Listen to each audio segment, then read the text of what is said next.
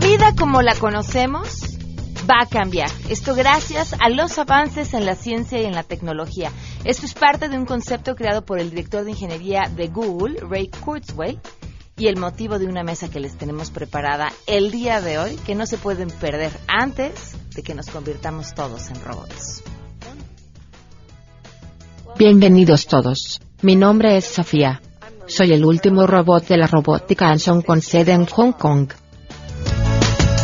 Tenemos buenas noticias, el resumen tecnológico con Andrés Costes y mucho más. Quédense con nosotros. Ya es jueves y ya arrancamos a todo terreno. MBS Radio presenta a Pamela Cerdeira en A Todo Terreno, donde la noticia eres tú.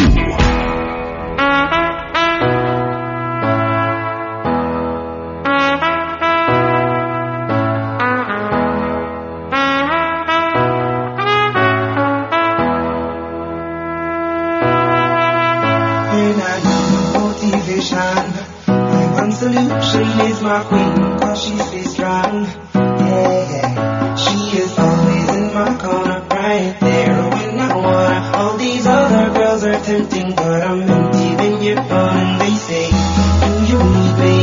Do you think I'm pretending? Muy buenas tardes, bienvenidos a Todo Terreno. Gracias por acompañarnos en este jueves 18 de enero del 2018. Soy Pamela Cerdeira. Los invito a que se queden aquí hasta la una de la tarde. Tenemos muchísimas cosas que comentar y además les agradezco que con, nos escriban y nos llamen, nos den su opinión de lo que estemos platicando. 5166-1025, el número de WhatsApp 5533329585, el correo electrónico a todoterreno.mbs.com y en Twitter y en Facebook me encuentran como Pam Cerdeira. Hay diferentes momentos en la vida generalmente leyendo el periódico, en los que me siento como si estuviera viviendo siglos atrás. Desde las cosas que suceden, últimamente con las propuestas de los políticos también, y a veces con las mismas preguntas que nos hacemos. Y la pregunta que les voy a hacer el día de hoy es una pregunta que me hace sentir viejita. Este, pero no, pero no viejita hoy en el 2018, me hace sentir como si estuviéramos en 1700 y les estuviera haciendo esta pregunta. Si ¿Ustedes creen? ¿Ustedes creen que llegue el momento en el que los robots nos reemplacen? Y es que, insisto, esta pregunta ya se hizo hace muchos años. No eran, no, no eran robots, pero se hizo. Esto nos contestarán. Queremos conocer tu opinión. A Todo Terreno. ¿Crees que el momento en el que los robots reemplacen a los humanos esté cerca? Pues en los campos automatizados yo creo que sí, pero en cuestiones como más de diseño y artísticas creo que todavía va a faltar mucho para eso. Así como tal reemplazar no creo que estemos cerca y la verdad dudo mucho que suceda porque hay muchas cosas que por la simple esencia de un ser humano hay cosas que son valiosas y no creo que un robot o una inteligencia artificial pueda reemplazar esa esencia del ser humano. Mira, yo creo que los robots ya nos están reemplazando de manera gradual en ciertas tareas. No es algo que sucede de un día para otro, de un jalón, ¿no? Sino que es gradual. Y creo que la cosa está en tratar de limitar cuáles son esas tareas en las que nos reemplazan y de limitar los alcances de la tecnología para evitar crisis de empleos u otro tipo de, de crisis. No, no creo que los robots reemplacen a las personas pronto, más que nada porque la tecnología es una creación del hombre. que eso ya está pasando de alguna clase de forma. No sé exactamente los ejemplos, pero sé que en algunas industrias eso ya está pasando, donde hay automatización completa, en este caso, de procesos de manufacturación y, producción. Entonces creo que ya está pasando. Cuando llegue como a un punto de normalidad, o sea, el quien te atiende en un 7-Eleven y demás, no lo veo muy lejos, pero tampoco en tres años. Yo creo que de menos nos va a tocar verlo, espero, está muy interesante, pero no creo que estemos, yo diría unos, puede ser 50 años, para dar un número como redundante, pero yo creo que estamos cerca de hacerlo. A Todo Terreno. Fíjense, la mesa que tenemos más adelante no, no, no habla acerca de que nos reemplacen los robots, sino habla de que podemos transformarnos en robots, que, que, que todavía es un concepto como mucho más allá.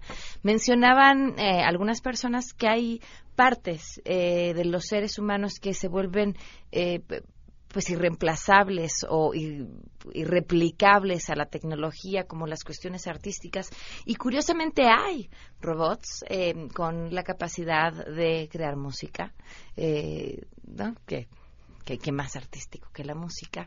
Eh, hace mucho tiempo también leía una nota sobre un, eh, un robot eh, que era capaz de redactar una nota periodística con cierta información eh, y, y uno podría decir además seguramente con un mucho menor margen de error de lo que tendría una persona, ¿no? Porque a nosotros pues todavía se nos va el dedo, el acento, el eh, vaya, un, un sinfín de cosas que, que, que tenemos que aceptar que lo que nos hace humanos, creo, es nuestra capacidad para fallar de manera constante. Vamos a hacer nuestro conteo y se cumplen cuatro meses con 17 días del feminicidio de Victoria Pamela Salas Martínez.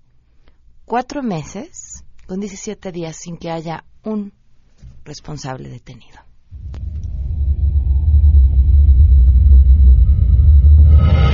¿Sabes por qué terminaron así con mi niña? A mí nadie me ha dicho que, que cómo la mataron ni nada. Yo me he ido informando sobre los papeles que yo he visto que la torturaron demasiado. Yo por eso pido justicia para ella. Yo no quiero que se quede eso que ese hombre pague. ¿Y quién está detrás de todo esto? ¿Quién lo está encubriendo? ¿Por qué motivo lo están encubriendo? Yo hubiera dado todo, todo en mi vida por estar ahí en ese momento y que no le hicieran daño a mi hija. Yo lo que pido es justicia para ella. Ya no podemos tener paz. Victoria pues nada.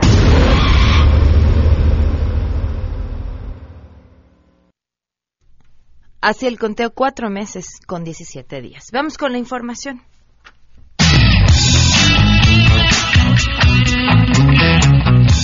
Pamela, te saludo con gusto y te comento que el gobierno de México reiteró que no pagará el muro o barrera física que se construye en territorio estadounidense a lo largo de la frontera con México por un principio de soberanía y dignidad nacional, aseguró a través de la Secretaría de Relaciones Exteriores. A través de un comunicado, indicó que no se trata de una estrategia de negociación.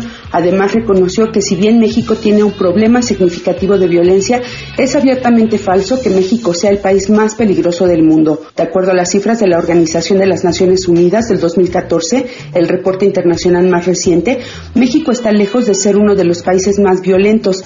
Tan solo en América Latina, otros países tienen tasas de homicidio superiores a las de México, situada en 16.4, muy por debajo de varios países de la región. Abundó respecto a la violencia generada en México por el tráfico ilícito de drogas, armas y dinero entre ambos países, que es un problema compartido que solo terminará si se tratan con causas de raíz, las altas demandas de drogas en Estados Unidos y la oferta desde México y otros países. La Secretaría de Relaciones Exteriores agregó que las organizaciones criminales internacionales han causado la muerte de miles de mexicanos, incluyendo miembros de las Fuerzas Armadas y policías y miles de estadounidenses, solo con base en los principios de responsabilidad compartida, trabajo en equipo y confianza mutua se podrá superar este reto. La posición de México en la mesa de negociación del Tratado de Libre Comercio de América del Norte continuará siendo seria y constructiva, siempre poniendo el interés nacional por delante y buscando un resultado en el que los tres países norteamericanos ganen, informó el gobierno mexicano. Informó Nora Bucio. Por su presunta responsabilidad en el delito de abuso de autoridad en agravio de un periodista, la Procuraduría General de la República, a través de la Fiscalía Especial para la Atención de Delitos Cometidos contra la Libertad de Expresión, cumplimentó una orden de aprehensión en contra de Luis Miguel Cuautle, ex policía ministerial de la Procuraduría General de Justicia de Michoacán. El titular de la FEADLE, Ricardo Sánchez, detalló que de acuerdo a la denuncia presentada bajo el sistema tradicional, los hechos ocurrieron el 27 de noviembre de 2015 cuando el probable responsable sometió y agredió física y verbalmente a un periodista cuando cubría una nota en el municipio de Álvaro Obregón. Cuando uno de los, el comunicador tomaba fotografías de un, de un hecho noticioso, se acercó, eh, lo agredió física y verbalmente, incluso cuando este, cuando el periodista se, se identificó como tal, se identificó con su credencial, se identificó el medio en el cual trabajaba y este, haciendo caso omiso de esta situación, el agente de la policía ministerial le señaló que venía a educarlo y que no iba a poder hacer ese tipo de cosas con palabras altisonantes y lo sometió. Agregó que agentes de la Policía Federal Ministerial ubicaron y detuvieron en Tultitlán, Estado de México, a Miguel Cuautle para ponerlo a disposición del Juzgado Séptimo de Distrito en el Estado de Michoacán. Tras su detención, el imputado quedó interno en el centro penitenciario licenciado David Franco Rodríguez, ubicado en Charo, Michoacán, informó René Cruz González. El Instituto Mexicano del Seguro Social instruyó a sus 35 delegaciones y 25 unidades médicas de alta especialidad a aceptar la copia certificada del acta de nacimiento en línea para todos los trámites y servicios que realice la derechohabiencia. Así opera el IMSS desde el pasado 10 de enero cuando se anunció la puesta en marcha del servicio con el cual cualquier ciudadano puede obtener su acta de nacimiento en línea, misma que deberá ser aceptada para todos los trámites y servicios que brinda el gobierno federal. El acta tramitada en línea e impresa en hoja blanca tamaño carta tiene la misma validez jurídica que la que se emite a través de las oficialías y juzgados del registro civil para asegurar la confiabilidad y certeza del formato único de copia certificada del acta de nacimiento que sea presentada por la población. Su contenido se puede validar en la página www.gov.mx diagonal acta de nacimiento, informó Rocío Méndez.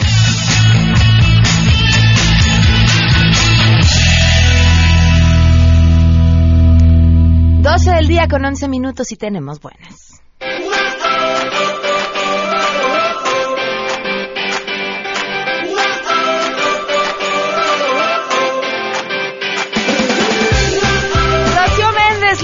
Portadora de buenas noticias. Sigo pensando en cómo, en cómo más nombrarte, Rocío. Me, me, me quedo corta de palabras, pero, pero bueno, compártenos la buena noticia del día de hoy. Buenas tardes. ¿Qué tal, Pamela? Muy buenas tardes. La doctora Rosalinda Guevara Guzmán, jefa de la División de Investigación de la Facultad de Medicina de la UNAM, con reconocidas aportaciones sobre detección temprana de Alzheimer y tratamientos de la epilepsia, ha sido incorporada como académica a la Real Academia Nacional de Medicina de España, convirtiéndola así en la primera y única mexicana en esa institución que ha reconocido los méritos científicos de la doctora Guevara como su prueba de olores para la detección temprana de Alzheimer o como una alternativa terapéutica para tratar la epilepsia resistente a fármacos. La doctora Guevara Pamela ha profundizado en las afectaciones de la epilepsia que afecta al 2% de la población, como son las funciones sensoriales como el olfato. Vamos a escucharla. Ya desde el siglo XIX, Hawkins y Jackson hablaban de las famosas auras olfatorias y decían que era una sensación cruda del olor. Generalmente se, tra se traducen con olores desagradables alguna serie de autores, como lo estoy mencionando aquí, sí han evaluado las funciones olfatorias. Por ejemplo, este grupo lo que hace es evalúa a través del alcanfor y se encuentra una cosa interesante, una, una disminución del umbral con una mayor sensibilidad a la función olfatoria. Es decir, si efectivamente hay cambios en las funciones olfatorias en los pacientes que, que tienen o presentan epilepsia del lóbulo temporal. Pamela, es el reporte al momento. Muchísimas gracias, Rocío. Muy buenas tardes. Hasta pronto. Hasta pronto, son las 12 con 13 minutos. Vamos a una pausa y continuamos a todo terreno.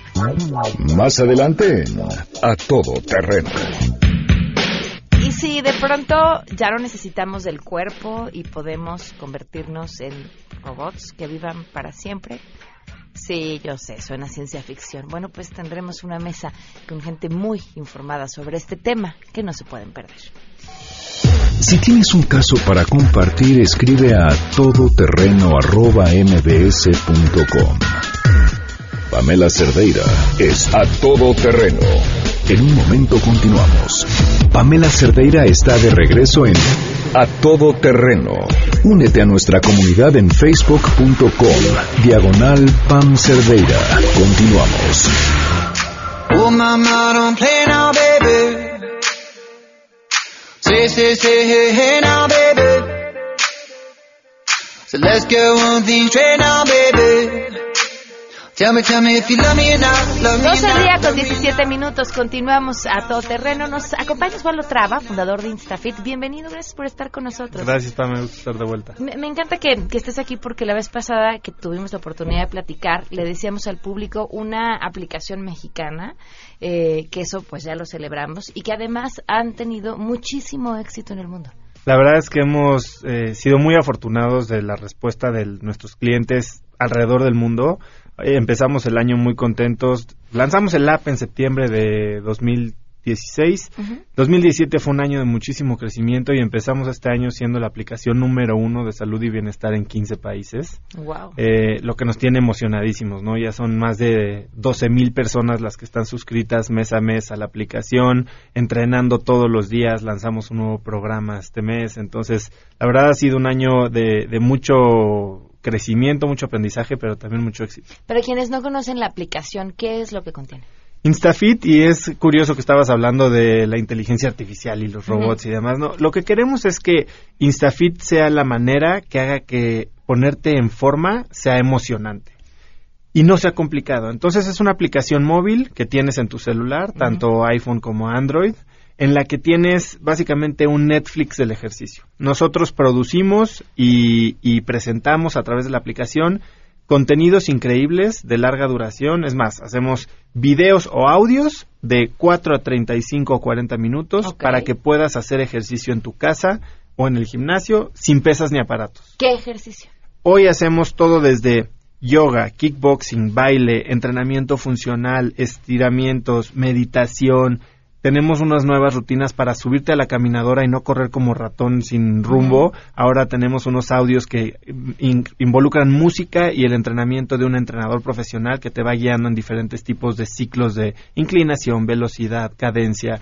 Entonces, es una variedad increíble, tenemos más de 350 rutinas, así que no hay, no hay un día en el que repitas eh, rutina, 26 programas guiados con diferentes enfoques, diferentes intensidades, para gente que va desde nunca he movido nada o llevo dos años sin mover un dedo, hasta soy alguien que está en forma y necesita exigirse y quiero de verdad mejorar mi rendimiento atlético. Entonces, para gente que quiere estar en forma, bajar grasa, eh, definición y, y fuerza muscular y también salud mental en el tema de meditación, está increíble. Oye, y además me habías mencionado la vez pasada, y creo que es importante que el público lo sepa, que no solamente es el tema de ejercicio, en la página tienen como planes todavía mucho más amplios. Así es, eh, hemos, co- con el enfoque que hicimos en móvil, hoy la aplicación está 100% enfocada en el ejercicio, pero también en algunos de nuestros programas, como el nuevo programa de Unstoppable, incluimos materiales adicionales, que son dentro del programa, además de las rutinas, tienes meditaciones y demás, pero también hay eh, eh, cosas que puedes imprimir, como guías nutricionales, un calendario donde puedes llevar todo el registro tanto de pruebas de fuerza como de los días entrenados, temas de motivación. Entonces, y en estas guías nutricionales te explicamos, sin ser una dieta súper restrictiva, es cómo puedes nada más hacer algunos cambios muy prácticos en tu alimentación para estar eh, teniendo mejores resultados más rápidamente. Pueden bajarlo en iOS y en Android. Correcto, de hecho ahorita eh, la pueden probar gratis siete días en cualquiera de las dos plataformas, la bajas, te registras y siete días de acceso ilimitado. Más allá de eso, hoy eh, Google eh, tiene una promoción, así que cualquier usuario de Android puede, además de probar los siete días, tener su primer mes a un 30% de descuento. Entonces es una gran oportunidad si quieren probar el servicio. Claro, y ahorita que traen el empuje de los propósitos que hicieron, ahí sí se te acabó la excusa de no me dio tiempo, no me pude parar. En tu casa, en donde quiera que estés, pones tu vida Exacto. se Y acabó. lo más interesante de este tipo de propuestas es que la aplicación va aprendiendo de ti. Entonces la idea es que tú tengas todos los días la rutina perfecta para lo que quieres lograr y quién eres. Entonces es ahí donde entra el aprendizaje de nuestro de nuestro sistema, lo que decías un poco de la inteligencia artificial. Estamos evolucionando mucho esa parte para poderle hacer, servir a la gente sin estar perdiendo tiempo de hoy qué quiero hacer, hoy con quién quiero entrenar, hoy se vale y puedes y puedes complementar, pero lo que queremos es que con un clic tengas la rutina perfecta que estabas buscando. Muy bien, pues descarguen la Instafit. Muchísimas gracias, Osvaldo, por ¿Sí? Instafit.com, diagonal app, ahí los esperamos. Muchas gracias. Gracias. Vamos a una pausa y volvemos. Queremos conocer tus historias. Comunícate al 5166-1025. Pamela Cerdeira. A todo terreno. donde la noticia eres tú. Volvemos. Pamela Cerdeira regresa con más en A Todo Terreno, donde la noticia eres tú. Marca el 5166125. Try to shame me. Gracias por continuar con nosotros y escucharnos en este jueves 18 de enero del 2058. Ah, imagínense cómo, cómo estaríamos, en dónde estaríamos parados, qué estaríamos esperando, cómo nos veríamos, qué estaríamos, de qué estaríamos hablando. Por Dios, ojalá no estemos discutiendo los mismos temas que estamos discutiendo el día de hoy. Les agradezco enormemente a nuestros invitados, el doctor Raúl Alba, profesor investigador de la Universidad Autónoma Metropolitana. Gracias por estar con nosotros. Gracias. Bienvenido. Salvador García, experto en el mundo digital. Gracias por acompañarnos, Salvador. Gracias por invitar, Fran. Y Salvador Chávez, director del Laboratorio de Tecnologías Libres del Centro de Cultura Digital. Bienvenido. Muchísimas gracias. Gracias por estar aquí. Eh, la singularidad es el, el- el tema que nos tiene hoy en esta mesa. ¿Quién arranca para explicarle al público de qué se trata? Salvador. bueno, eh, inteligencia, ¿no? Inteligencia artificial es como... eh, corremos, yo creo que con, con- con ese, ese punto en donde explicando brevemente qué es la inteligencia artificial, podríamos decir que es eh, emular el, el- el razonamiento humano a través de programas de, de- ¿no? A través de programas de computadora que se pensaría que es un tema que que todavía lo vemos muy distante, pero realmente es un tema que ha estado en el pasado y lo estamos viviendo muy grandemente en el presente y lógicamente en el futuro se esperan grandísimos desarrollos acerca de, de- de este tipo de, de tema. A ver, vámonos a ir a lo, a lo más lejano. Eh, ¿Hacia dónde esperaríamos llegar o qué es lo que hoy se ve como "Ah, esto será el futuro? Creo que esa parte es un poco difícil de, de decir como para dónde va. Creo que lo importante es empezar a darle forma hacia dónde va, porque hoy puedes estar por la calle y ver anuncios de teléfonos celulares que dicen, tiene inteligencia artificial, y lo que a veces no dimensionamos es qué está haciendo. Eh, como estaba comentando, mi tocayo, es por qué estamos haciéndolo y, y- y cuál es su finalidad. Sí hace tareas que hacemos, pero creo que la otra parte de la inteligencia artificial, que es la que le va a dar forma a todo, es el aprendizaje automático. O sea, la inteligencia artificial tú la entrenas para hacer una cosa, y hace esa cosa, es como un robot en software. A ver, danos un ejemplo más em, práctico. Ok, ahorita podemos tener una inteligencia artificial entrenada para estar pendiente de redes sociales y ver qué están comentando acerca de este mismo tema para que tú lo puedas ver en un reporte rápidamente en tu computadora y podamos reaccionar en tiempo real a lo que la gente está comentando. Ok. El siguiente paso es el aprendizaje automático, en el que tú le enseñas a la inteligencia artificial y le empiezas a dar información, la famosa Big Data que dicen muchos, para que ella aprenda a evolucionar a a partir de esa información y que sepa cómo utilizarla para poder llevar a cabo otras tareas. Que esa es ya la parte en la que mucha gente dice se van a levantar las máquinas de matarnos. Que no ¿Podrían? Y, a así. ver, ¿y podrían? Sí. en, una, en, una, en una palabra sí. Pero, pero esta eh, preocupación de la gente en cuanto a la, cómo la transformación que hemos hecho los humanos de la naturaleza afecta a la misma gente tiene miles de años. Ujú. Ya en la... Es, es inevitable en este tipo de charlas que supuestamente son de ciencia y tecnología tener que mencionar referencias religiosas como la Biblia.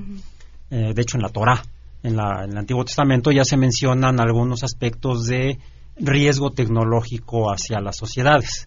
Estamos hablando de una cultura de hace 5.000 años, eh, que es cuando empieza formalmente la civilización este, humana. Eh, se ha repetido eh, recurrentemente a lo largo de la evolución de las sociedades humanas.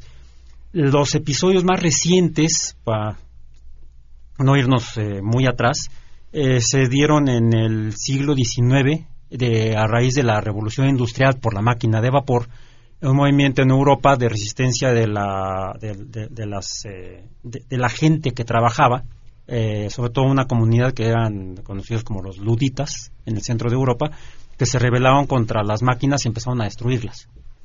Eh, ha habido recientemente ya, eh, quizá a raíz de lo que de, de esa conciencia que empezamos a tener eh, eh, después de las consecuencias nefastas de la primera gran guerra tecnológica de gran alcance, que es la Segunda Guerra Mundial, eh, se empieza a percibir a la tecnología como riesgosa, como peligrosa. El parteaguas fue la bomba atómica eh, que se conoció hasta que, hasta, hasta que fue lanzada en Hiroshima, si bien ya se había hecho la prueba antes en Nuevo México. Eh, y simultáneamente, poco después, muy poco después, se descubren los efectos accidentales, no intencionales, porque la bomba se arrojó intencionalmente para destruir. Fueron los daños dest- eh, eh, o destrucciones inconscientes debido a la ignorancia de, eh, causados por el uso convencional de la tecnología en cuanto a este uso de sustancias químicas. Eh, Rachel Carson descubre el daño ambiental producido por las los pesticidas en los bosques norteamericanos. Lo publica en 1961, en- me parece, en, este- en, eh, la Primavera Silenciosa. En la década de los 60, hace 50 años, estalla la primera gran crisis ambiental eh, mal llamada ecológica. Se, se detecta por el, el impacto en los ecosistemas. Y no es una crisis ecológica, es una crisis tecnológica realmente. Y poco a poco hemos ido tomando conciencia de las que cómo pueden dañar las cosas, la tecnología, las, los- algunos productos de, de la tecnología como pueden ser la- los productos químicos o incluso el conocimiento mismo ya más intangible de lo que han estado hablando que es la el desarrollo de eh, formas alternas a las humanas a actividad de conocimiento llamémosle o de aprendizaje que sea la inteligencia artificial de hecho, este concepto de inteligencia artificial ya está, eh, un poco lo desarrolla Leonardo, hace el primer robot, solo que está atrapado en su época tecnológica y no tiene los, los materiales para que funcione bien. Eh, pero lo, lo, lo desarrolla está filosóficamente Isaac Asimov en Yo Robot, donde plantea el decálogo de las máquinas, en particular de los robots, cuyos mandamientos, el primero es no dañarás a los humanos. Desafortunadamente eso depende de los humanos. ¿Por qué? Bueno, si nos referimos a la historia del cine, todos recordarán Robocop. Y Robocop tenía esa regla, le, tenían- le dijeron no puedes dañar humanos. Hasta que el líder de su compañía le había metido por ahí un pedacito de código en el que él decía, él, él podía saltarse eso y podía obligarlo a, a lastimar a otras personas. O sea, tenemos que recordar que un- una máxima tecnológica que no lo parece es, tú puedes construir una pared muy alta, pero siempre alguien va a hacer una escalera más alta para poder saltarse esa pared. Entonces, siempre va alguien a buscar la forma. O no. O sea, si todos estamos con la finalidad de decir, vamos a usarlo para el bien, pues no va a pasar nada y todo va a ser bello y maravilloso. Y la inteligencia artificial nos va a servir, en, en ese sentido de, que va- de servitud, para poder ser mejores humanos. Hasta que alguien con una inclinación un poco más malévola diga, ¿y si lo uso para aprovecharme de los demás? Y ahí es cuando empiezan los problemas. Bueno, creo que históricamente también lo hemos visto, ¿no? La tecnología, eh, los principales avances tecnológicos se han desarrollado como usos militares, ¿no? Tenemos muchas, mucha tecnología que ha surgido de la, de la milicia, ¿no? Eh, no dudo que, que pueda empezar a, a ver este tipo de desarrollos. Yo les eh, decía en un principio que es un tema también del presente. Se están viendo ya desarrollos de inteligencia artificial que los empezamos a ver eh, todos los días. Hay diferentes niveles, claro, de inteligencia artificial. Lo que empezamos a ver ahorita es... pues no sé, la dependencia que todos tenemos tal vez con nuestros teléfonos celulares, ¿no? Eh, existen pedazos de códigos que empiezan a emular ya las cosas, eh, la forma del pensamiento del ser humano. Ejemplos muy claros es, por ejemplo, este, no sé, Skype, que, que tiene una herramienta de autotraducción, ¿no? Tú empiezas a hablar y te empieza a traducir en tiempo real lo que tú estás diciendo, ¿no? ¿Cómo le hace la computadora para ti entenderte todo lo que tú, tú estás diciendo y después traducirlo, ¿no? Son como indicios de esta, de, de pequeños códigos de inteligencia este, eh, artificial que se están empezando a ver, los coches que empiezan a manejar solos, digo, todavía tienen sus fallas, pero, pero, pero pues por ahí va como toda esa tecnología. Eh, indudablemente la tecnología es un, es un tema en donde o lo utilizas como una herramienta de construcción o lo utilizas como una herramienta destructora, ¿no? Eh, lo vemos simplemente hoy en día. La tecnología avanzó muy, muy rápido y no supimos cómo actuar con tanta tecnología. Entonces nos hacen falta nuevas formas de cómo utilizar las herramientas digitales para nuestra, para aprovecharlas. No es una gran ventaja, pero no siempre se utilizan para ese tipo de cosas. Y creo que eso podría empezar a, pasar con, con, con- si- en el desarrollo de la inteligencia artificial si no se empiezan a hacer eh, pues programas de cómo se debería utilizar o, o- o algunos parámetros de control acerca de este tipo de, de algoritmos. Creo que le, le diste justamente en, en un tema que es bien importante. La tecnología avanzó a una velocidad y sigue avanzando a una velocidad eh, impresionante, pero el desarrollo humano que tendría que haberlo acompañado no. Seguimos siendo. Vas a contestar algo, Raúl, pero te quiero Ahorita, yo decía, está seguimos siendo pues la misma porquería que éramos hace cinco mil años, volvemos. Si te perdiste el programa A Todo Terreno con Pamela Cerdeira, lo puedes escuchar descargando nuestro podcast en www.noticiasmbs.com. Pamela Cerdeira está de regreso en A Todo Terreno.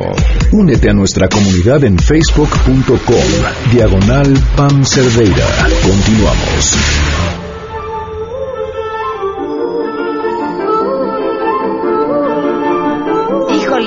Hubieran dado todo por escuchar todo lo que platicamos en el corte, pero Raúl, nos queda, bueno, a ver si, si retomamos, porque nos Sí. quedábamos en el Eh, desarrollo tecnológico y el humano.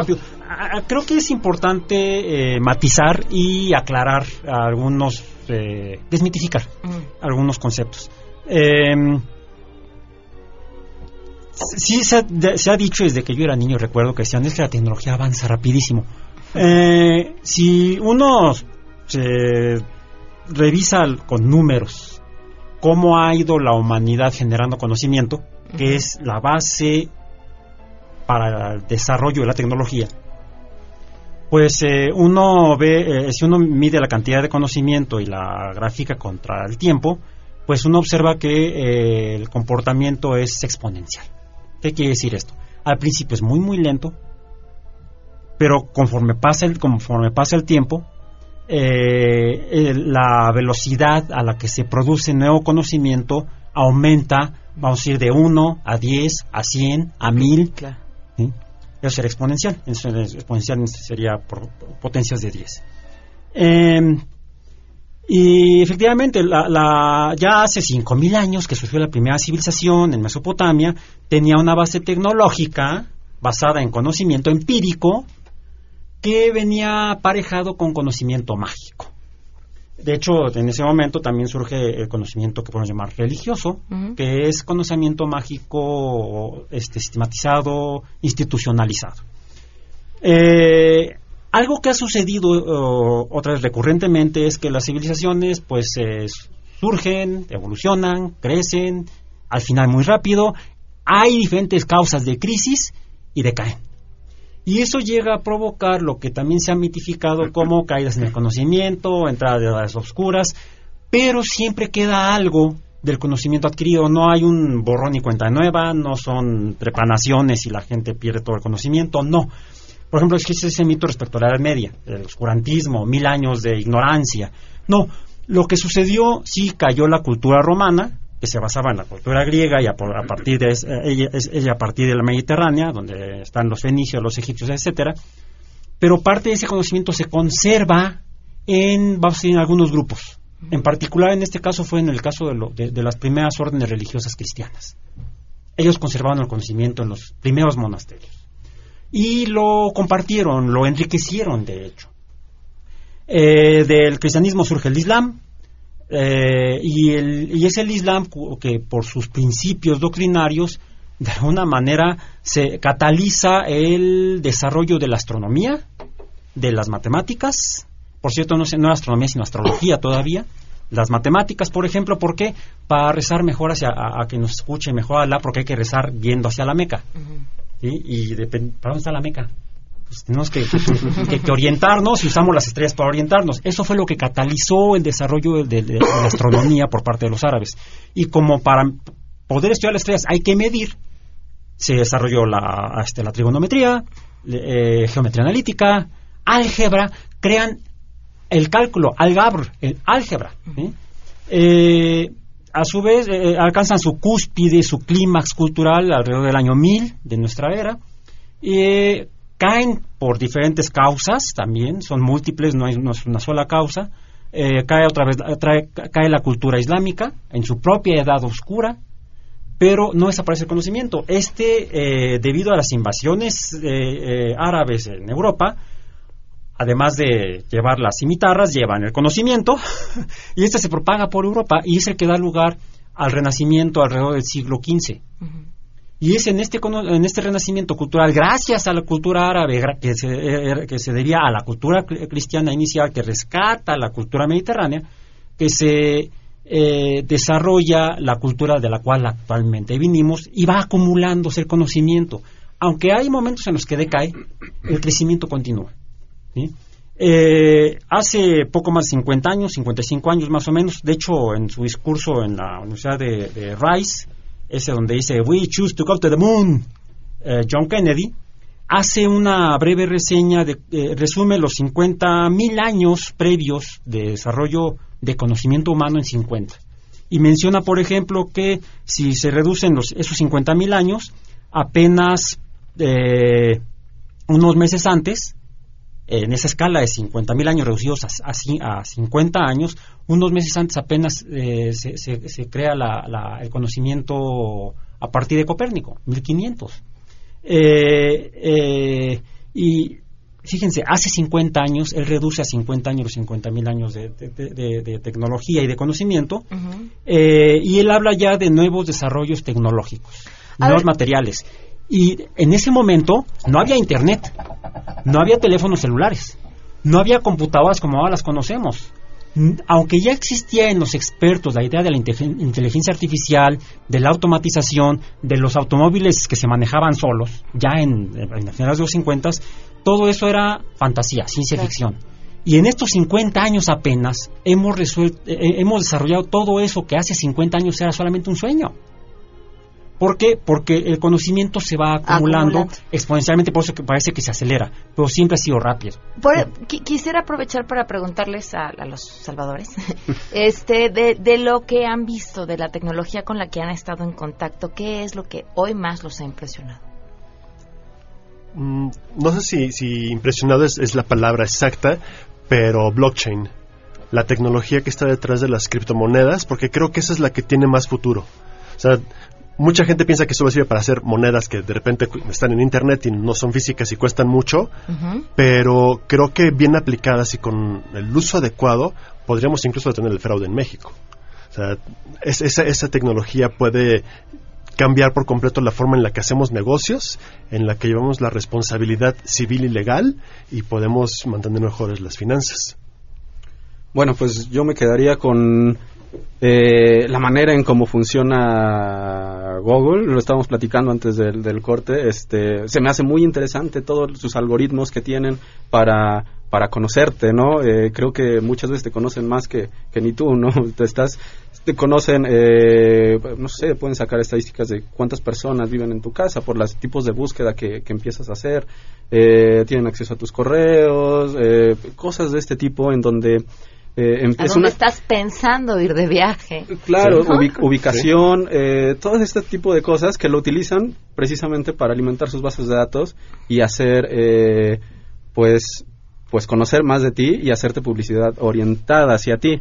Eh, suena muy eh, de miedo, es, es, sí, sí es de miedo, pero pues lo utilizamos día a día. Creo que estamos eh, acostumbrados ya a convivir todos los días con ellos. ¿Quién nos saca su GPS para ir a, un lugar, eh, recibir un correo en su carro, eh, mandar mensajes de texto, todo ese tipo de, de tecnología eh, y los algoritmos que utilizan a mí se me hacen este, impresionantes.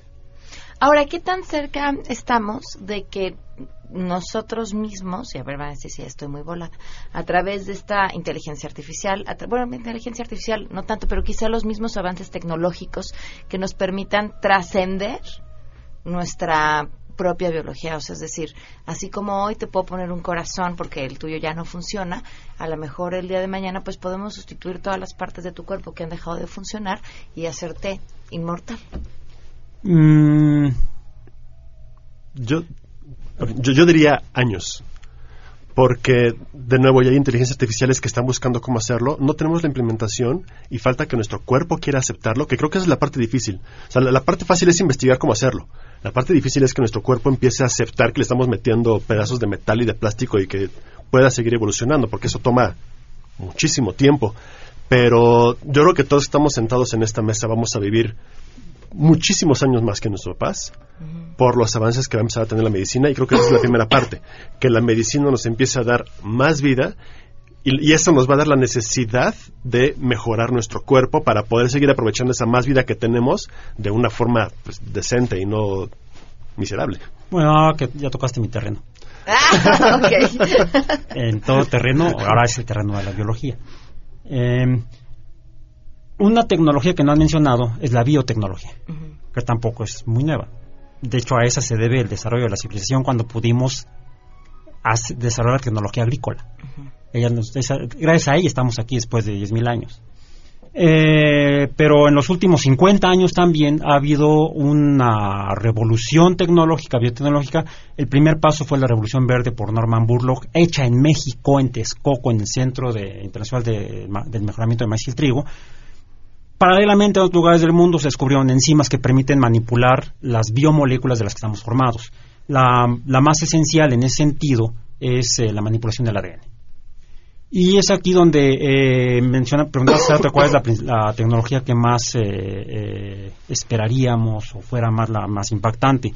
Yo esperaría que fuera una tecnología que ahorita no existe o no la veo, que sea una tecnología que nos ayude a rescatar este, el humanismo eh, y los eh, aspectos morales que son de los que depende que tomemos las decisiones para destruir o para construir con la tecnología, sea tecnología de silicio, de hierro o de átomos de carbono biológicos tal vez. Eh, porque eh, precisamente eh, fue la biotecnología la que eh, y la manipulación de- del ADN la que ha dado oh, nacimiento a los nuevos luditas del siglo XXI, que son todos movimientos que están en contra de la manipulación del ADN, que hablan de los eh, frankencereales y hay diferentes grupos en diferentes países y algunos transnacionales que se han convertido en obstáculos para el desarrollo de nueva tecnología donde se eh, eh, ya no solamente es, la tecnología de silicio de carbonos, de, hecho se está haciendo, o hay una corriente muy importante de- de- de combinación, de mezclado, de hibridación de tecnologías, donde se está buscando hacer computadoras biológicas, se está utilizando eh, nanotecnología, eh, imitando moléculas biológicas para hacer procesos eh, de- de cibernéticos, eh, tratando de, catalizar precisamente todo este desarrollo hacia el uso de la, de la- inteligencia artificial.